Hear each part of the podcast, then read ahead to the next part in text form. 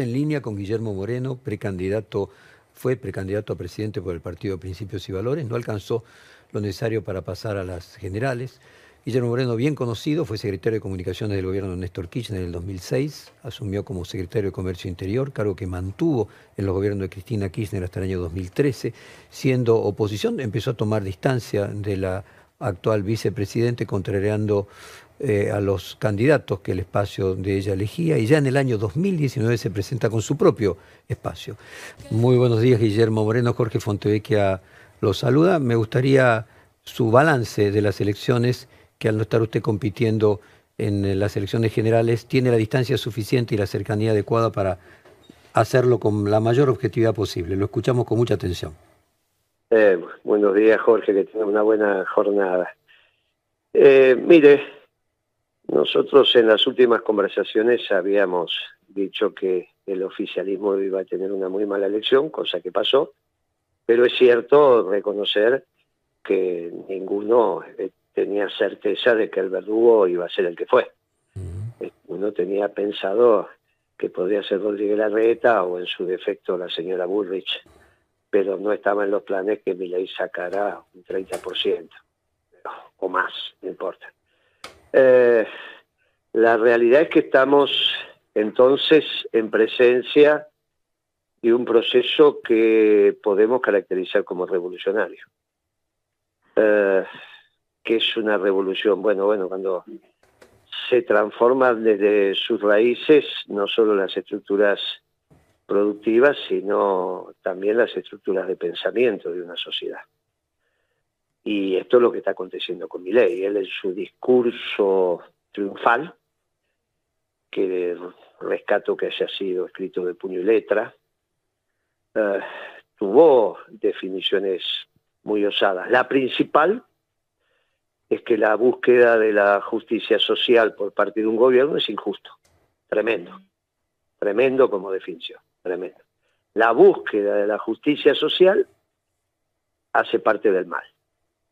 Bueno, obviamente esto cambia de raíz lo que es la conformación de la sociedad argentina en los últimos 70, 80 años, e incluso podríamos decir siendo benevolente de la revolución del parque para acá, que eso es fin del siglo XIX. Eh, dentro de una sociedad, buscar la justicia distributiva siempre fue la tea votiva de cualquiera que sea política. Y si alguno no la tenía, no la verbalizaba. Este se atrevió a verbalizarlo. Con lo cual, me parece que desde ahí es que se deviene lo que es la propuesta de reorganizar el peronismo. Eh, esta convocatoria que hacemos a que el peronismo a lo largo del ancho del país se vuelva a poner en marcha. Lo hago con un humilde mensaje verbal después de una reunión que tuve con la señora Galmarini, lo hacen algunos gobernadores, como es el caso de Infran, pero bueno, según tengo información, esto es algo que empieza a perfilarse en la dirigencia del peronismo, lo cual puede llegar a ser muy bueno, ¿no? Muy bueno.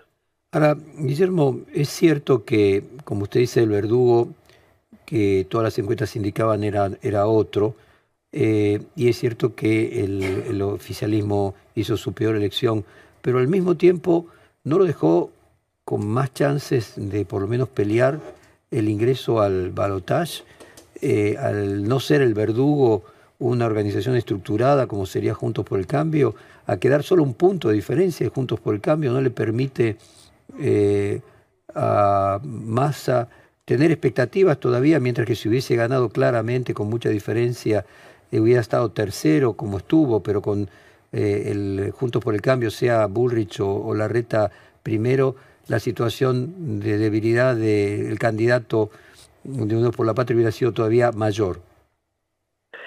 Esa lectura es una lectura dentro del sistema. Entonces no estaríamos hablando de revolución. A mí me parece que en todo caso lo que deberíamos reflexionar es si estamos o no frente a una revolución y cambio del sistema. Eh, cuando Macri le gana a Scioli no hay ninguna revolución.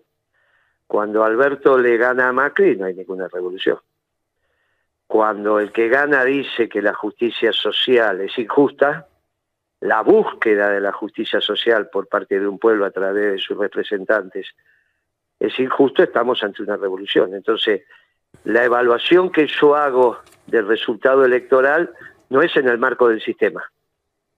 No, no, la verdad que me empieza a tentar sin cuidado si estás a dos puntos, un punto, a tres puntos, porque eso es dentro del sistema.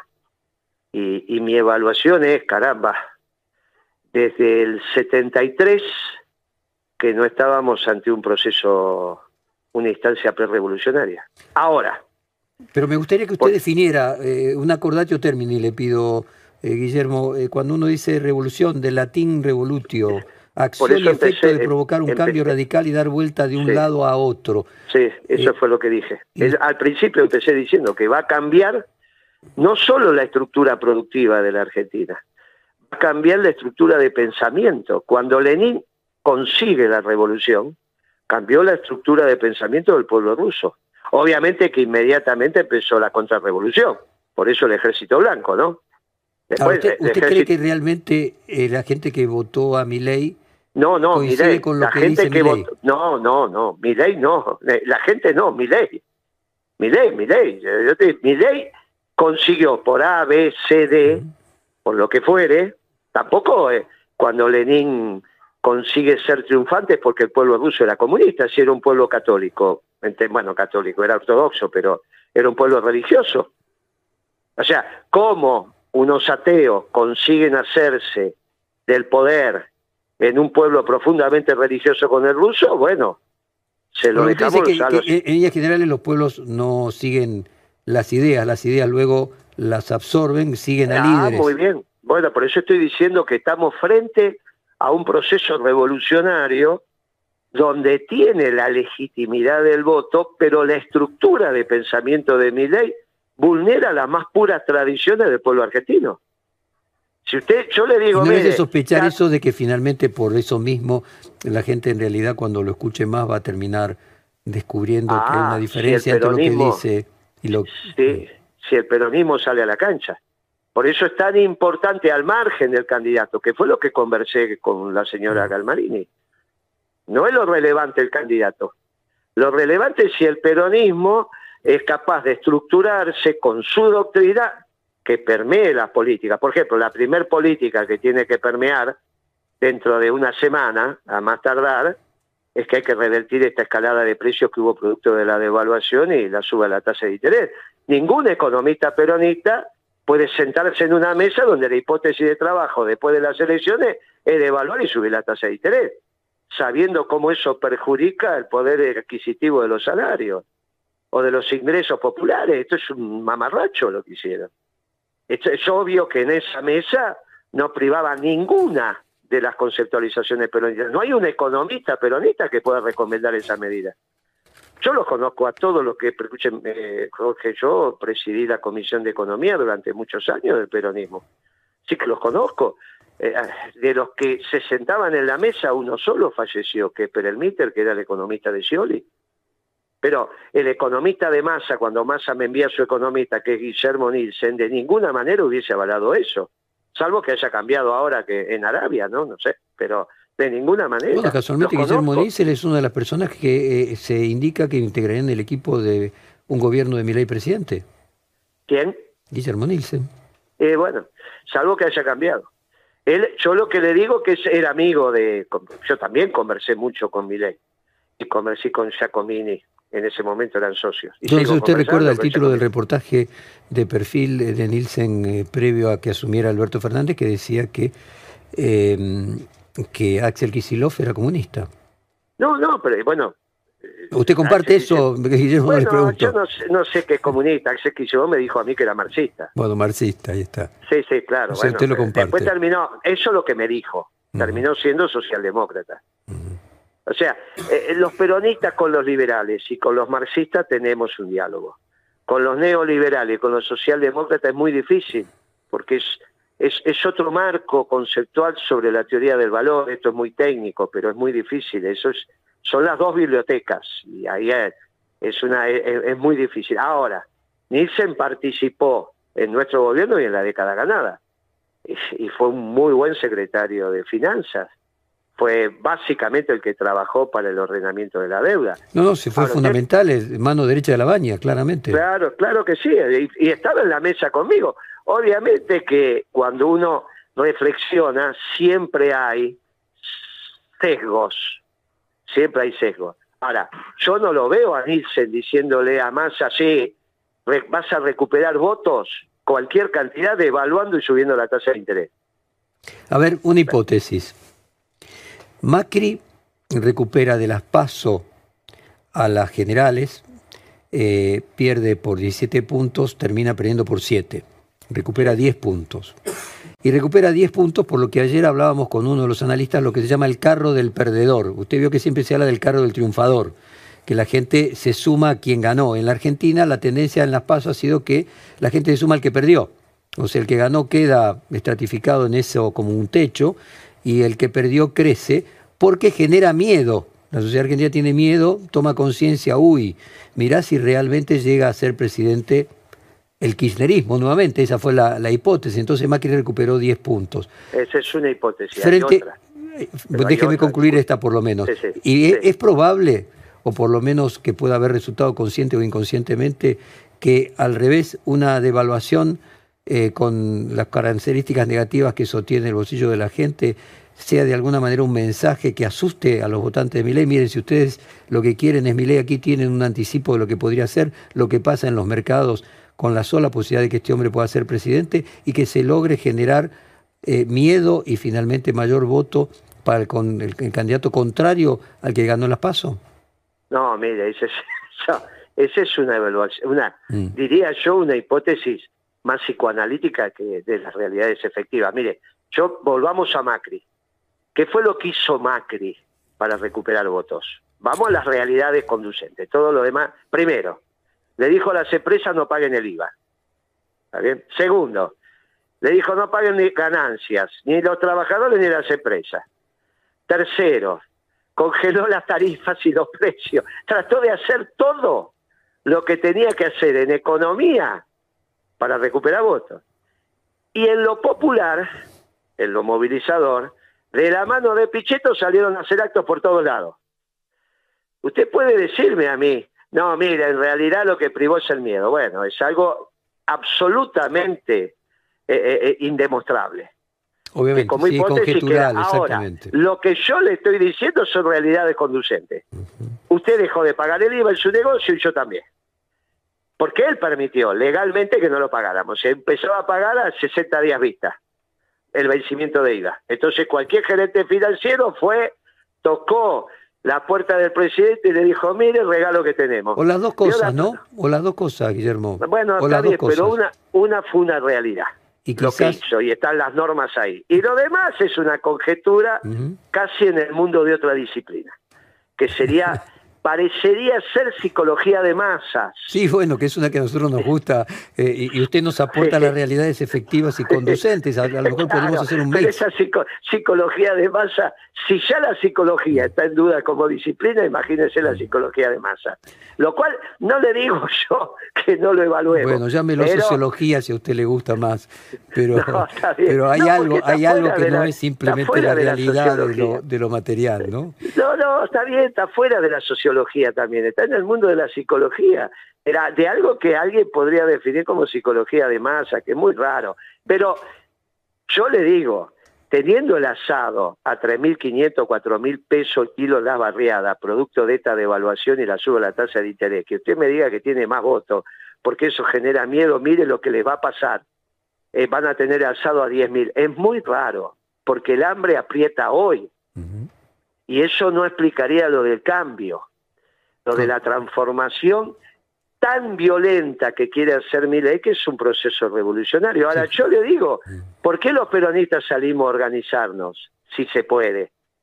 Por masa no, porque en realidad se tiene que empezar a, conformar la contrapropuesta a esta pretendida revolución que no se tiene que llegar a cristalizar. Imagínense que usted tiene que criar a su familia diciendo que la justicia social es injusta.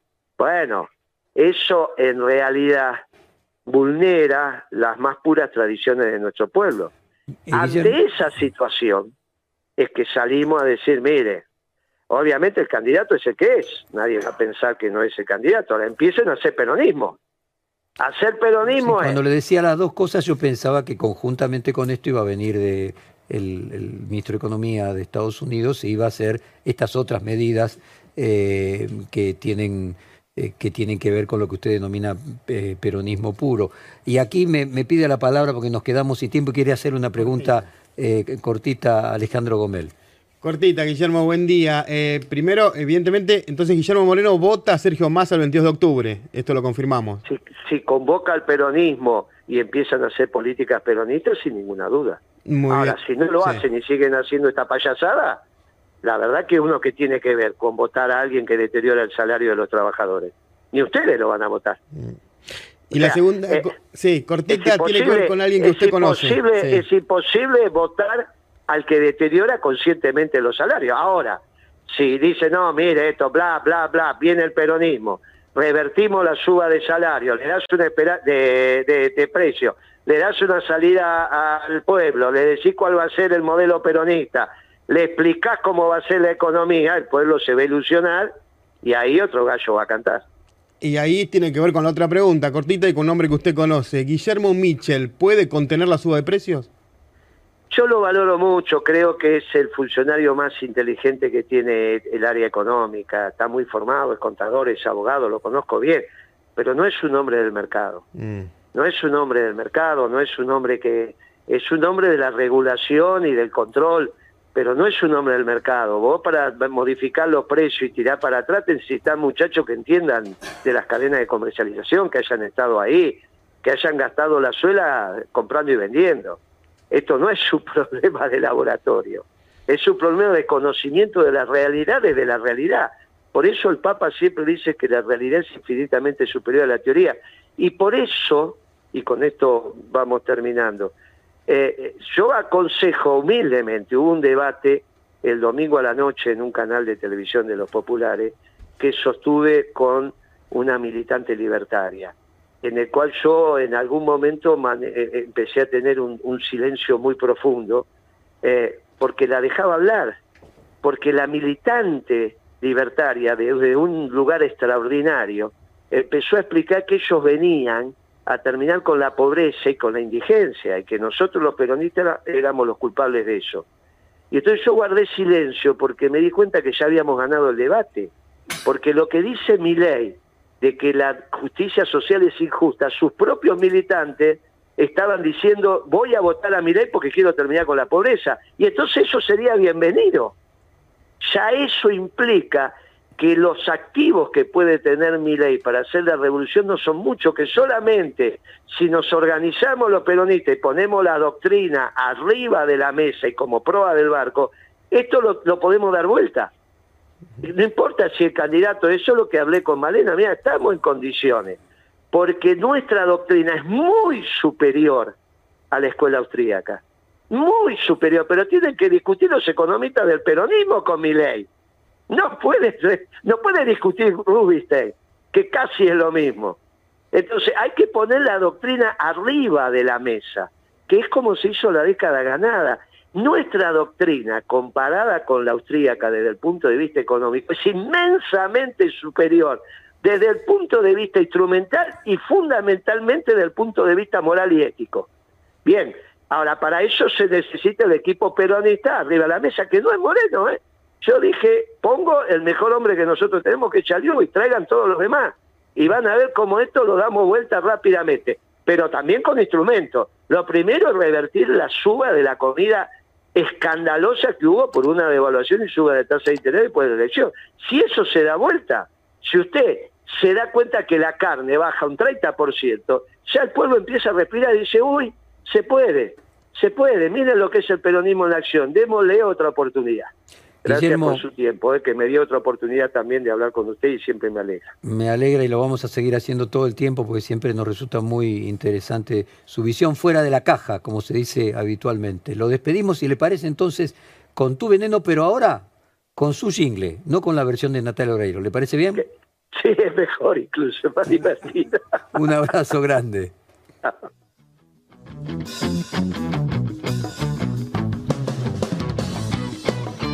¿Esto quién es? He oído.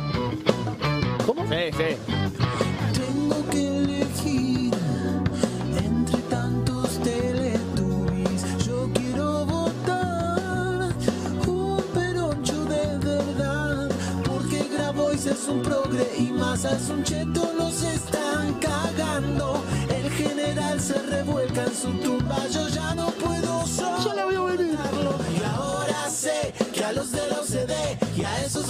radicales ni los quiero. Ahora que decido por quién votaré. Peronismo yo quiero tener. Guillote moreno. gente, chao. Prefiero termos. Guillote moreno. Si sos gorila, chupame un huevo. ¡No, escándalo, escándalo! No podemos permitir los argentinos. No podemos permitir los que decimos ser peronistas. Y le llamo, le pido, le imploro a todos los peronistas y peronistas de la Argentina y los que conforman este Frente Nacional y Popular, que hagamos lo que sabemos hacer